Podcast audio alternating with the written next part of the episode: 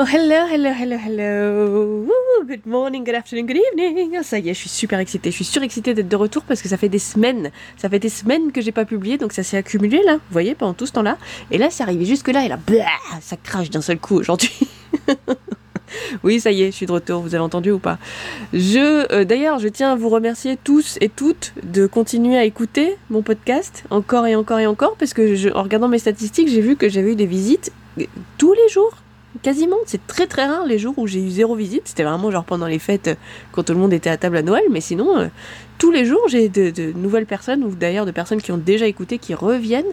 Donc euh, merci, super. Je suis très reconnaissante et je suis très contente surtout que ça vous serve et que vous le fassiez tourner. Voilà, donc je, c'était la minute remerciement, c'était la minute 2022, la minute bonne année, la minute on s'aime tous. Allez, c'est parti, je vous laisse deux minutes avec le jingle et on va euh, prendre le temps aujourd'hui de parler des adjectifs en ING. C'est parti. Pour ceux et celles qui ne l'auraient pas fait, je vous invite à aller réécouter le premier épisode euh, sur les mots en ING parce que j'y évoquais les mots en ING les plus courants qu'on connaissait en anglais qui étaient les temps progressifs ou continus. donc le fait d'exprimer une action qui est en train de se faire ou qui était en train de se faire ou qui sera en train de se faire. Bref, je reviens pas dessus. Aujourd'hui, on va parler des adjectifs.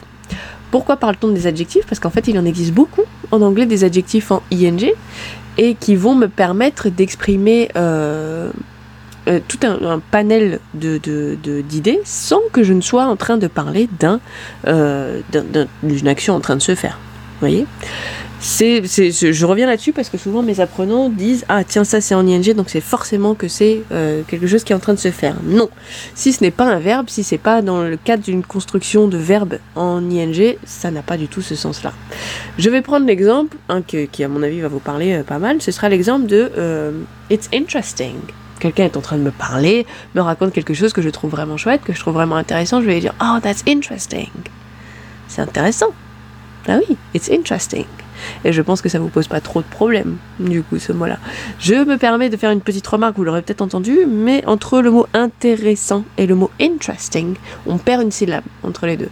Intéressant en français a quatre syllabes, interesting en anglais en a trois, parce que la syllabe du milieu est vraiment mangée en tra.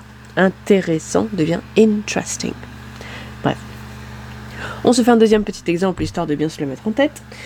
Euh, quelqu'un va pareil me raconter une histoire, mais cette fois-ci je trouverais ça un peu nul, je trouverais ça un peu décevant pour eux. Et je vais dire, oh, that's disappointing. That's disappointing. Décevant, du coup.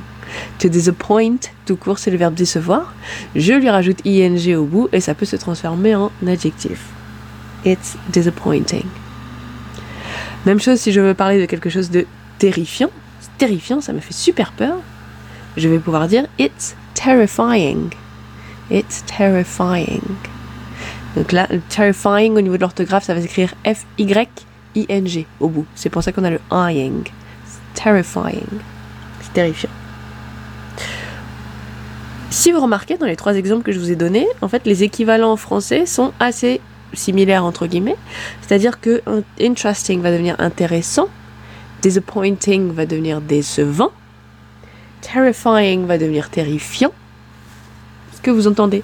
Donc en fait, tous ces, euh, tous ces adjectifs-là, ou la, une grande majorité de ces adjectifs-là, peuvent se, se, traduire par ce qu'on appelle un genre de participe présent, donc un mot qui se termine en ANT en français, et qui aura exactement la même valeur grammaticale, c'est-à-dire que ce sont aussi des adjectifs en français. C'est intéressant, c'est décevant, c'est terrifiant, etc. On ne peut cependant pas tous les traduire par euh, un équivalent comme ça en français. Si je prends notamment l'exemple de boring, it's boring. B-O-R-I-N-G. It's boring. Euh, en français, je vais traduire ça par soit c'est ennuyeux, sachant qu'on l'emploie pas super souvent non plus en tant qu'adjectif, on va plutôt dire je m'ennuie. Je m'ennuie.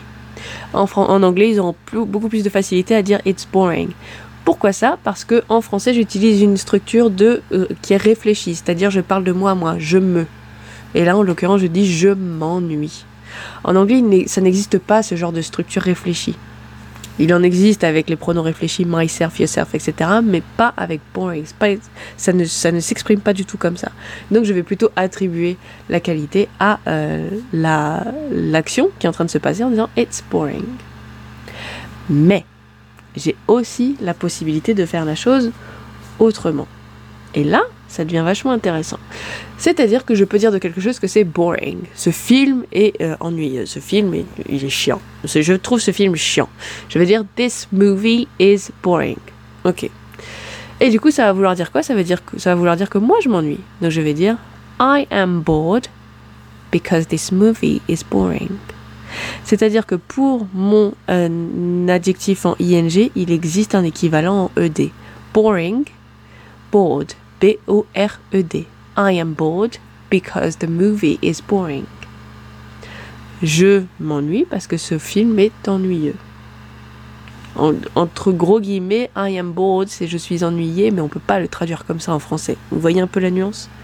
On va prendre l'exemple, on va revenir à interesting, ce sera peut-être beaucoup plus facile parce que la structure est beaucoup plus transparente.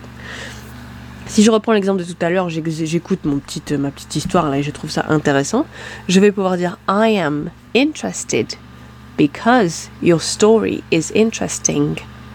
I am interested because your story is interesting. Donc je suis intéressé parce que ton histoire est intéressante. Même chose avec terrifying. Je vais pouvoir dire I am terrified because this is terrifying. Je suis terrifié parce que ceci est terrifiant. Il existe toute une liste d'adjectifs comme ça, donc avec l'adjectif en ing et son équivalent en ed à la fin.